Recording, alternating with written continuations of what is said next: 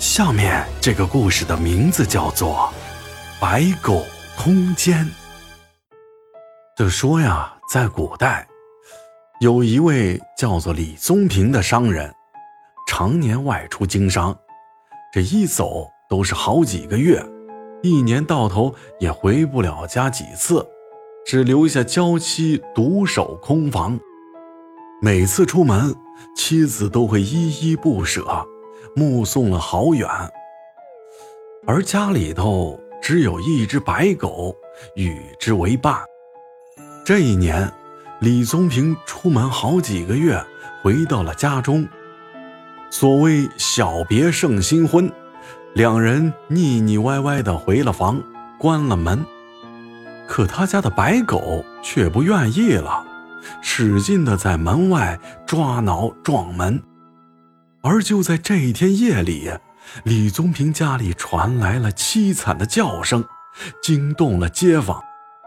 有热心的朝阳群众报了官府，这两名衙役上了门，推开房门就是一惊，只见李宗平已经惨死在了床榻上，这喉咙被咬断，身上满是抓痕，深可见骨啊！这两名衙役就问李夫人发生了什么事儿，这李夫人惊魂未定，哼哼唧唧地说起了此事儿。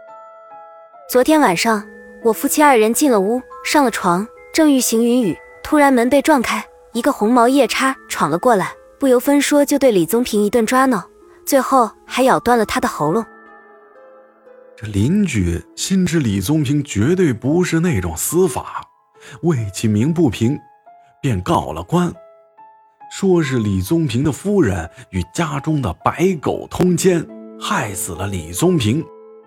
县官老爷一听，这还了得，竟有如此淫妇，便把李宗平的夫人带到了堂上，询问她丈夫究竟是怎么死的。这李夫人依然谎称是被夜叉所害。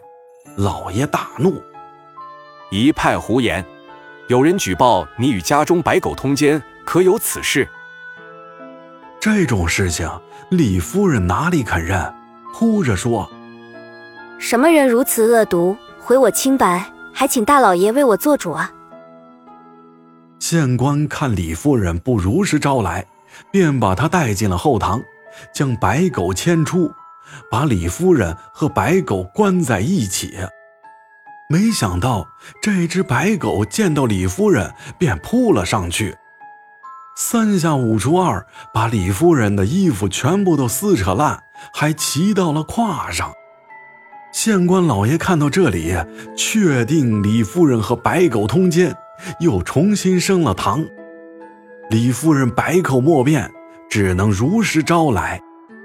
李宗平常年在外经商，而夫人。正三十如虎，一个人实在寂寞，这天天与白狗为伴，时间久了，便打起了白狗的主意。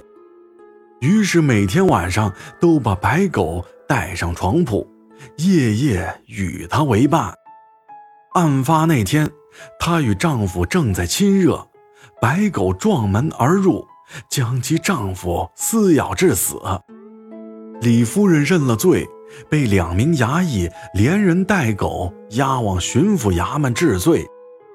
途中，衙役想起了赚钱的方法来，便拉起了帷幔，把李夫人和白狗放在帷幔之中，行羞耻之事，让途经的路人观赏，以此收取钱财。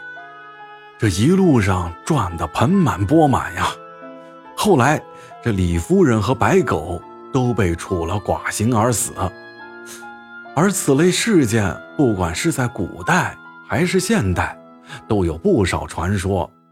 所以民间有一种说法，啊，男不养猫，女不养狗。